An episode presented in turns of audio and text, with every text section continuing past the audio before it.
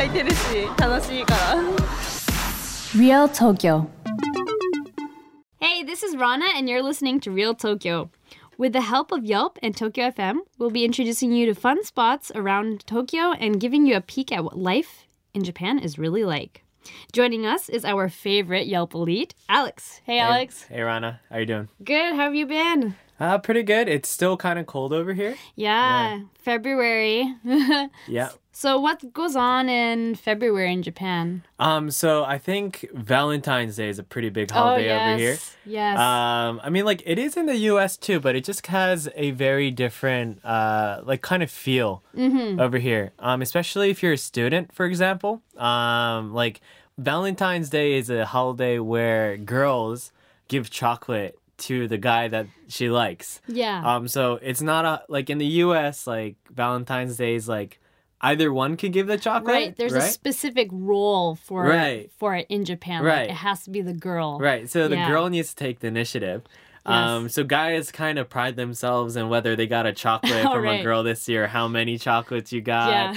and then uh, there's also a holiday one month later on March 14th, uh, which is called White Day. White Day. where the guy is supposedly supposed to return the favor to the to the lady that gave chocolate to them. Yes. And I also heard that in Korea there's something called Black Day. Oh no. One month after that, where all the singles who didn't get any chocolates on either day meet up, uh, eat some black ramen, like Oh, the, the ramen we talked about before. Oh yeah. And they're kind of hoping that something could spark yeah. in that restaurant, meeting other singles.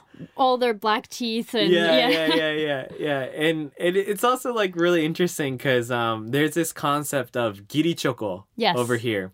Um, so you know, obviously the good-looking guys, the popular guys, are gonna get a lot of chocolate, but the more average guys, they get nothing, right? Because Right. like, Well, me- not me- right, uh, but yeah, yes. I mean, it's know what you unfortunate, you know what I mean? it happens, right? Um, It happens. And so girls, very kind hearted girls, decide to give these kind of like um I don't know how to say it's it's kind of like a like a condolence like oh, chocolate I see. Uh where they're like hey there's nothing ha- happening here but like because we're friends or you're like my brother or Yeah. like we work together I'll give you some chocolate but Okay. no meaning behind it like Oh, no meaning but I do expect you to give me something back on white day Oh, no yeah. meaning you know It's so confusing. yeah, I know. There's like these cultural norms on Valentine's Yes. Day, and I've also heard that like, um, if you're working in the workforce, um, like female employees like gather together and they plan like making chocolate. Oh wow, yeah. Um, but that's also a sort of like pressure for them that they need to prepare something, and it's like it gets really weird. Yeah, yeah, Yeah. I mean that makes sense. Like actually um when I was going to school here in Japan, I lived in a dormitory. And so Mm, yeah, that must be weird. yep, when it's February like we have specific rules about Mm-hmm. using the kitchen, which is like okay, Oh. this oven on the left side we have to reserve it for just before valentine's like because everyone's making chocolates and stuff so ah, yeah, that makes sense. yeah so it was crazy But I would say it is it is a double edged sword. Um, for the guys, they're also expected to bring something on White Day, right right? So Well- it's it's an even trade that's Yes, happening here. yes. That makes sense, yeah. yeah. Obviously, guys might not be the best in the kitchen, for example. Oh, not everybody's gonna make a home cooked chocolate, Right. but. I mean, like, make an effort there, guys. Yeah. You know, ma- maybe get some Godiva chocolate or, or something, or some nicer chocolate. go the extra yeah. mile right Go the extra mile, well yeah. it's funny because it's like as you were saying the giri giri choco the Yeah. the kind of like dutiful Yeah, yeah, yeah, you yeah. Duty is yeah. a really good word for that. yeah, yes. gi- like they're kind of just giving it because. Mm-hmm. we're friends or whatever. But there's also like you know because it's kind of like a way of confession as well for the girls. yeah, yeah, yeah, yeah. Well, like the they call it the honmei choco, which means like uh, literally uh, the kanji for it, it's like like the real life like this is like my main mission Oh, wow. like type of thing like i'm going for you cho- Oh, wow. chocolate um i mean actually yeah actually kind of going to that who are you gonna give chocolate to this year Um, that's a secret. Okay, okay. no, I'm. Well, I'll probably. Honestly, I'm not good at making chocolate. Uh-huh. Um, but maybe I'll bring in something for everybody here. That'd be awesome. The no giri choco, the duty choco, and I guess the guys will also bring the the giri choco for white day. yeah, White Day. well. So I'm Cool, hoping you'll bring something in for White Day as well. Then. yeah, pressure's on. All right, cool. So last time we did the basics of Akihabara, which kind of included um, meeting owls and also seeing some maids in the maid cafe. Um, but this time we're kind of going more in depth into the core parts of Akihabara. So let's get right into it.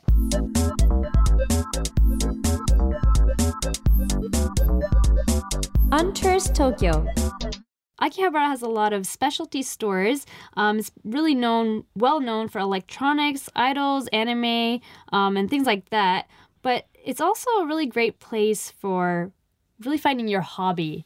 Um, and there's a specific store. It's called Box Akihabara Hobby Heaven. Have you heard of this place? Um, you know, I actually haven't. Uh, what is it like? So it's this big building. Has about seven different floors, and they have these box displays, and you can find um, like figurines, trading cards, like plastic models, like uh, the models that you can build Ah, yeah. up. Yeah, yeah, yeah. Like, um, I'm not sure if it was specifically this place, but I, I actually grew up watching Gundam a lot. Oh, cool. Um, so like when I came to visit Japan as a kid, like I would go to Akihabara and buy like the the plastic uh DIY Gundam model kits. oh wow! and here and like yeah i remember yeah going to these places and buying those um so it's kind of like that right Yeah, yeah. Like this place, like they have a specific display for those kind of models. Mm-hmm. Um, so it, it seems like these places have really rare figurines and Mm. stuff as well. Um, and basically, that's because these box displays Mm-hmm. are actually rented out by people, and they put up their own figures Mm. that they want to sell on display. right so uh, uh, i actually have a friend who's actually in the the handmade like figurine uh, he actually has his own business but Oh, like wow. yeah he's doing well because uh japan actually yeah there's such a big demand for like anime figurines and gundam plastic models and they actually say like uh for collectors um they have the they have to buy three of the same type and like one is like to actually like touch and like move around and play with the second one is just to look at Mm. and the other is just for storage like the untouchable box you can never open The it precious one, right yeah. yeah it's a it's a very big deal for especially people who are very uh enthusiastic about their like specific area Yeah, yeah. It's like a really core thing, especially Yeah. in Akihabara. Like, it's the like the spot to go it's like if you go on and go gambling las vegas if you want to get Oh, figures yeah. you go to akihabara yeah, yeah. that's really cool Yes. So, and also, even if you don't know the details of like Mm-hmm. the different figurines and stuff, it's also just an interesting place to kind of walk around and check out. right Um, and you'll definitely spot something you know.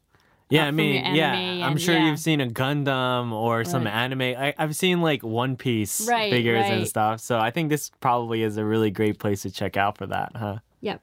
So that's like a kind of really good place in Akihabara to go to. What other places would you recommend? Um, you know, I actually haven't uh, gone to this place, but I've heard that there's this really cool cafe slash bar called N3331. So 3,331. Okay. um, and it's interesting because um, Akihabara is not. I mean, you got a lot of these interesting cafes, right? So you got the Maid Cafe, Owl Cafes, Yeah. um, but this cafe, it's a normal cafe, Mm-hmm. but it's not normal. okay. and Uh, why? What's so special about it? So, so what's really cool about this is it's the the building for the cafe is located in between the two train train lines. Oh, okay. Yeah. So like when you're sitting in cafe, maybe you're eating a dessert, drinking some coffee, Mm-hmm. uh, right in the glass windows, you actually see the train going right past you. Oh, so So it's kind of like an experience of like being in the train station, except it's like a cafe in the train station, but also like not in the train station. it's so hard to explain. Well, I think I, I I think I get what you mean. It's it's well, there's glass. You were saying there's like glass. yeah, right? yeah, yeah, yeah.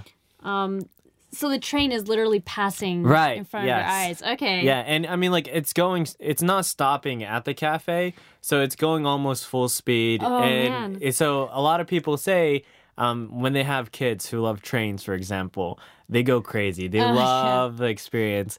Um, even if you're an adult, uh, they have uh, bars at night. Mm. Um, and apparently they have a pretty good selection of like Japanese sake and Oh, shochu nice. and stuff.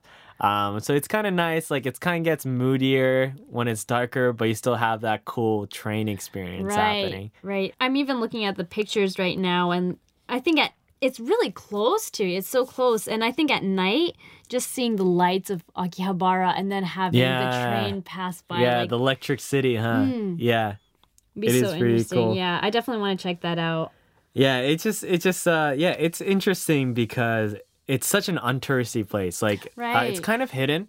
Um so even Japanese people actually don't know about this place Mm. so so much, but people when they find it, they're like, "Oh my gosh, this is so cool."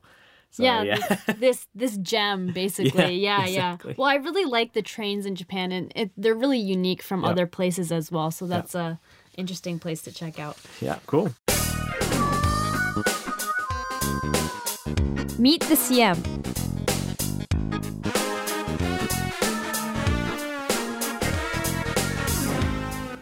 All right, guys. Well, we're moving on to a segment called Meet the CM, where we get to interview city experts uh, who are working at Yelp uh, and are representatives of their respective cities. Um, and we're interviewing many people who came to visit Tokyo. And uh, today we have the honor of introducing Don Barossa. Uh, who is a social media manager and also the manager of marketing operations at Yelp. Uh, he's mainly been around on the West Coast, mostly mostly on the northern western side.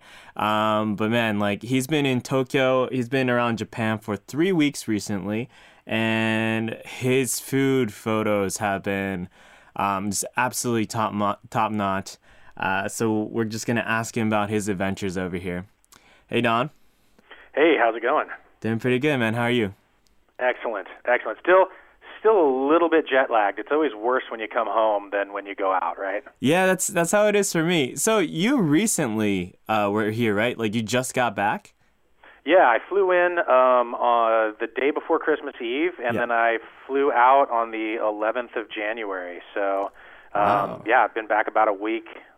Yeah, so that's like that's like a good like three weeks. Yeah, it was it was kind of a rough three weeks because you know around New Year's everything shuts down Yeah. for a bit. Yeah, it Um, does. But but fortunately Tokyo's it's it's it's a it's a pretty big village, so there's still a lot of stuff that's open. Um, so we, we, we had a, we had a mighty good time. That's really good, man. And were you in Tokyo for the whole three weeks, or were you kind of going around Japan? Uh, we spent about a week and a half in Tokyo, and then we caught the Shinkansen over to Kyoto for a few nights, Yeah. and then we went up to Hakone. I hope I'm pronouncing that right. Yeah, that's- that's right. Yeah. Yeah. That's super cool. Wow. And how did you guys like it?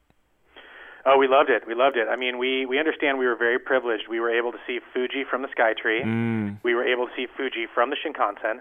We were able to see Fuji from Lake Ashi at Hakone. So we got to see it three different times, clear as day. Yeah, that's that's That awesome. never happens, from what I understand. Wow. And I mean, you you said uh, earlier that you're from like what Portland, Yep, from Portland, Oregon. and Portland's also like really famous for their nature and like like mountains and stuff, right? Is was that any different from Fuji?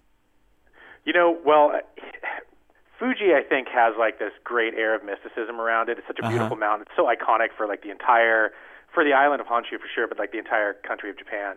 Yeah. Um, and we have Mount Hood in Portland, which is like our iconic mountain. But Yeah. Something tells me, I mean, there's an entire emoji that's modeled after Mount Fuji. So we don't have, yeah. we, don't, we haven't like reached emoji legitimacy yet. Right. That's We're on our awesome. Yeah. Wow, and it it just amazes me. Um, you know, like there's a lot of people who come to visit Japan, um, but there's not that many people who who know Honshu or or uses that word in a conversation. Um, it really seems like your your like knowledge of Japan's like really good. W- where do you get this? Well, I like to learn a lot about the countries I'm going to. Mm-hmm. Un- normally, I try to learn some of the language, but I was real crushed at work, so I didn't have time to learn much Japanese language. But I did read a condensed history of Japan starting from the beginning of time all the way up until uh, 2012 uh, Wow. Cambridge Press, just to get like the background details. Wow. And then uh, obviously uh, did a little bit of reading up on, um, of course, Yelp and some other places just to, to catch up on like what's hot now. But uh, it was really cool to be able to get a feeling for such a culturally different place than the United States, but such an advanced, uh, you know, great technology, huge city, just like such a beautiful place that, you know, it's it's so cool to be able to learn like how they got to where they're at, and you know Yeah. what I'm doing here is like a gigantic gaijin. That's so. That's so. yeah, and, and Gaijin. Yeah, and that's so. That's so remarkable. Like I, I imagine that you would have like such a deeper appreciation for the countries that you visit when you actually like understand the culture and the context to to where you're going, huh? Yeah, I mean, as much as I'm still a, a big American dude, kind of smashing my way through uh, everything, I at least try to give the country I'm visiting the respect of understanding where they came from. That's so awesome. And I, you know, like looking on your your Yelp and Facebook feeds, like your food photography has just been like a level. And I was wondering if you can kind of introduce a couple of places that you found to be like amazing in Tokyo. For sure. Well, first, I have to credit Tokyo restaurants for having excellent lighting for food photos. Yeah. Um, you go to restaurants in America, and it's like all dark and romantic, and you can't shoot your food. Yeah. But um, one of the places I went, I was staying in um, Shibuya with some friends who are, are living over there, and we went to a little neighborhood place called um, Teppen Shibuya Onna Dojo. Mm, and wow. it's this little izakaya, and the Teppen. Um, it, it was it used to be entirely run by women. So there's the the men's restaurant is across the street, it's run by men, and then the women's restaurant they're connected. Um, but our Teppen is this amazing lady. She had this great infectious smile, and she just killed it on the grill. And we were sitting right in front of the grill, so we just just went nuts on the grill. Um, Wow. Had some amazing uh, bacon wrapped lettuce, uh, yakitori. yeah, wow. Um, that was fantastic. They have this uh, pickled cream cheese there, which is this sort Mm. of weird fermented cream cheese. That's it. It almost tastes like a like a funky cheese cheesecake. Ah, it's so good. Really? Uh, I couldn't get enough of that place.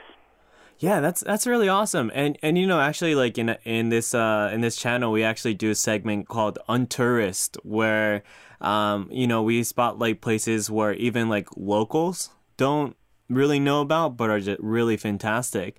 Um and that really sounds like such an untouristy place. Like I've never heard pickled cheese uh in actually well anywhere. Yeah, yeah. I mean, it. You know, it definitely had most of the regular yakitori offerings, Uh-huh. um, but then they had some interesting stuff too. We did eat at the guy's restaurant across the street. I cannot remember the name of it. um, I don't. I don't know the Japanese name, Yeah. but um, they had uh, a version of karaage that was octopus and Mm. ginger and some something green and fried up.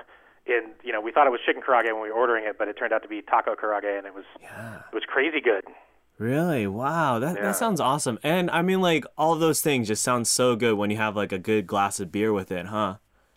Yeah, yeah. That not only that, a great great glass of shochu, and they had they have a cocktail. It was just called Blue Cocktail on the Uh-huh. English menu. They actually have an English menu, which is great, Yeah, um, wow. and they were real welcoming. But I, you know, I ordered it on a lark, thinking it was going to be some you know terrible blue drink, and it Uh-huh. was it was some sort of lychee concoction with blue in it. My wife ordered one too. She loved it so much. Wow. Uh, you know, it, it just blew our minds from start to finish. That's super cool. Wow. And so did you kind of I mean like you said you drank shochu as well. Did you go check out any kind of like breweries or did you go on like a sake tour or anything like that?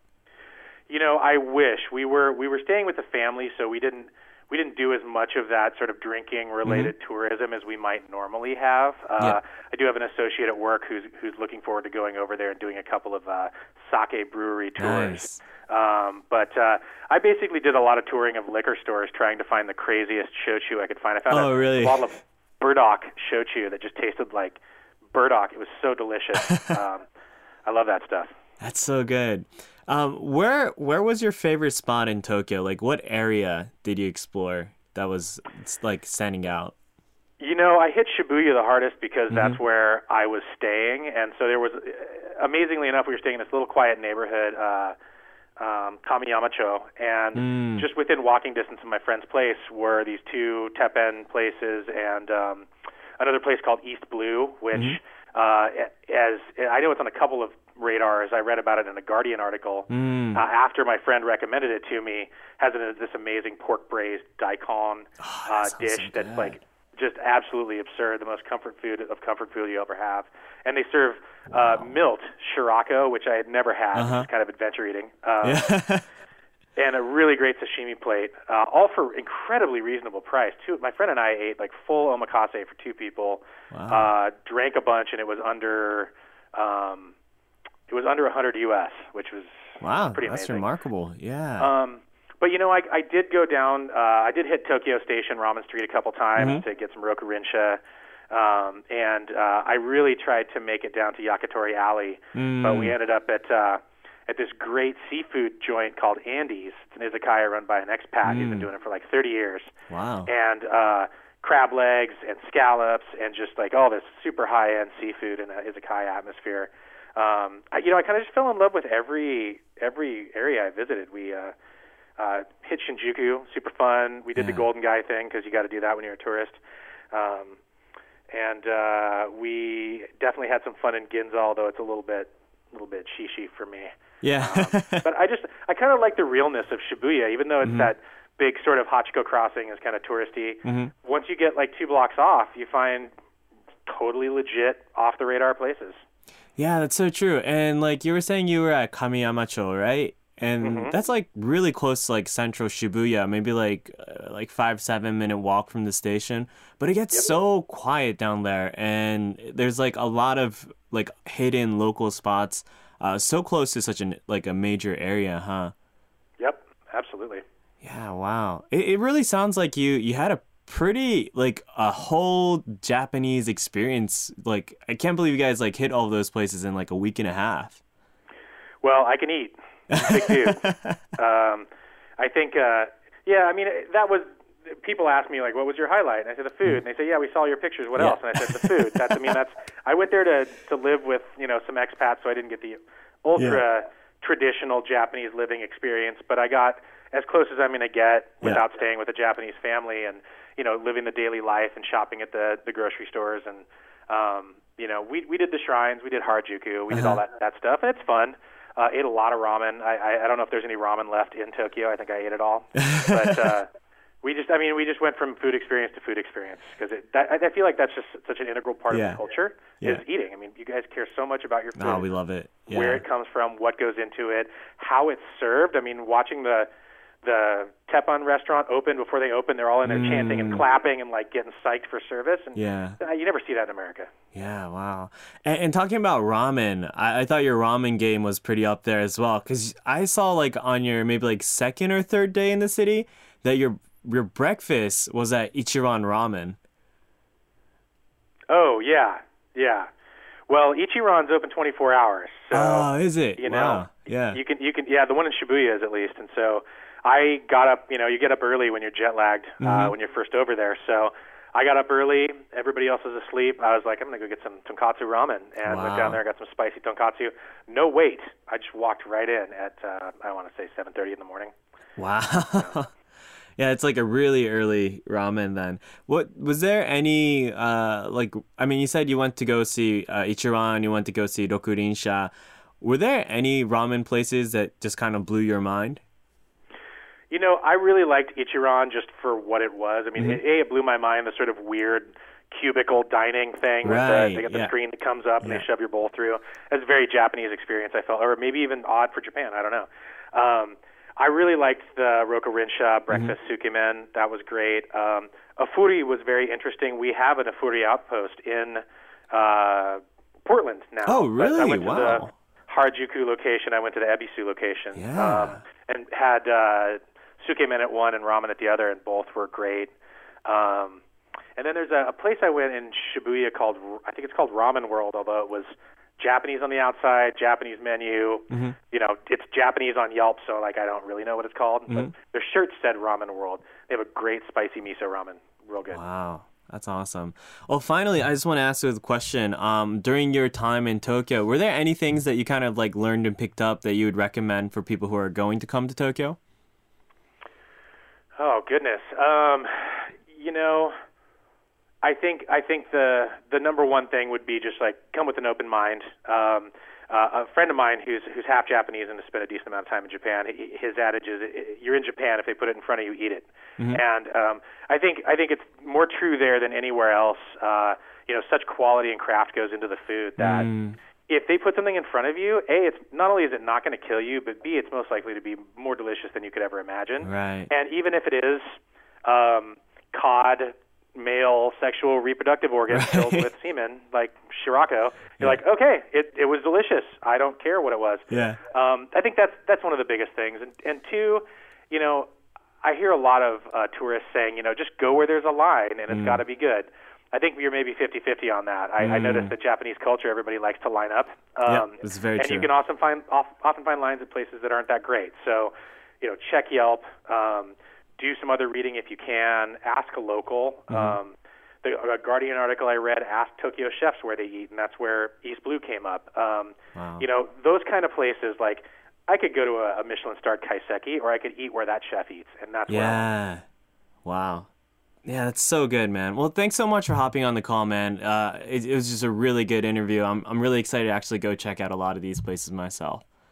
Absolutely. I've got a Yelp just released a bookmarks collections, which is a collection of bookmark businesses, and I've got one for Tokyo, so I will have to send it along to you. Yeah, awesome. And we'll probably put that uh, bookmark link, uh, bookmark collections link, on the descriptions of the podcast and on uh, on our site. So thank you so much, Don. See you soon. Absolutely, for sure. Tips and tricks. All right, so here are some tips and tricks for you to further enjoy your travels in Japan. So, in Tokyo, it's really hard to find toilets.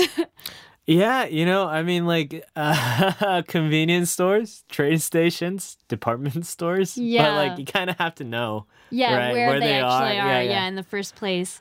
Um, I've also heard that it's it's especially hard to find them in Akihabara.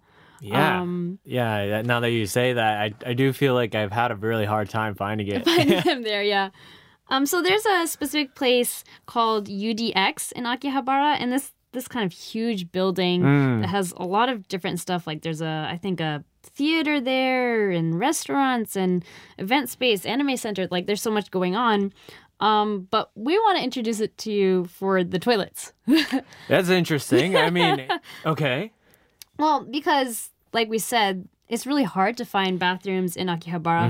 Um, but this place, because it has so many different um, event spaces and things like that, it's built to have a lot of people. I think, and so the toilets there are really nice, um, very clean, and they're worth going there if you're ever stuck in that moment where you're like, right. oh, Yeah. where can I go? Yeah. I mean, yeah. A lot of times, like convenience stores, like you expect them to have it, some don't. Yes. Um, and those are actually the the most dangerous times when you need to go to the bathroom. yep. You're like, Uh, yes, definitely. yeah, yeah, but yeah, for real, it's for sure that this place, if it is good to know, it is an iconic building. Um, if you're in a rush and if you don't have any time to doubt, just go to UDX. Yeah, it, it could be easy to find. I've actually, um, I've heard that it has like this really large screen in front that has like anime songs and stuff Mm. going. So maybe when you're walking around, if you notice that, it Yeah, could that- be the UDX. Yeah, Just keep that in mind. just in case. Yep, yeah. just in case. Just in case. All right, cool. And do you have any recommendations or tips that you want to introduce? Um, so what I heard is like um a couple of these electronic stores. Um, you know, Akihabara is an electronic city uh, with a lot of like personal shops, uh, but um, individual shops. But there are a couple of really big brands like Bic Camera, Yodobashi Camera, and, and Yamada Denki. Yes. Um, and those are kind of like the major, big, almost like Best Buy type of places in Japan. Yeah. And so I heard that Yodobashi Camera actually has free Wi-Fi. Oh. Um, and I would say like free Wi-Fi around Tokyo is getting better in general, but like sometimes you can't find it in the places that you expect. Yes. Um, if you're running low on data, or maybe you decided not to get a pocket Wi-Fi or a SIM card, if you need to go find Wi-Fi pronto, go to Yodobashi Camera. Um, once you go in, you could use it for free. Um, and the, like the ID is like it's very obvious. It's Yodobashi free Wi-Fi. Okay. You don't need a password.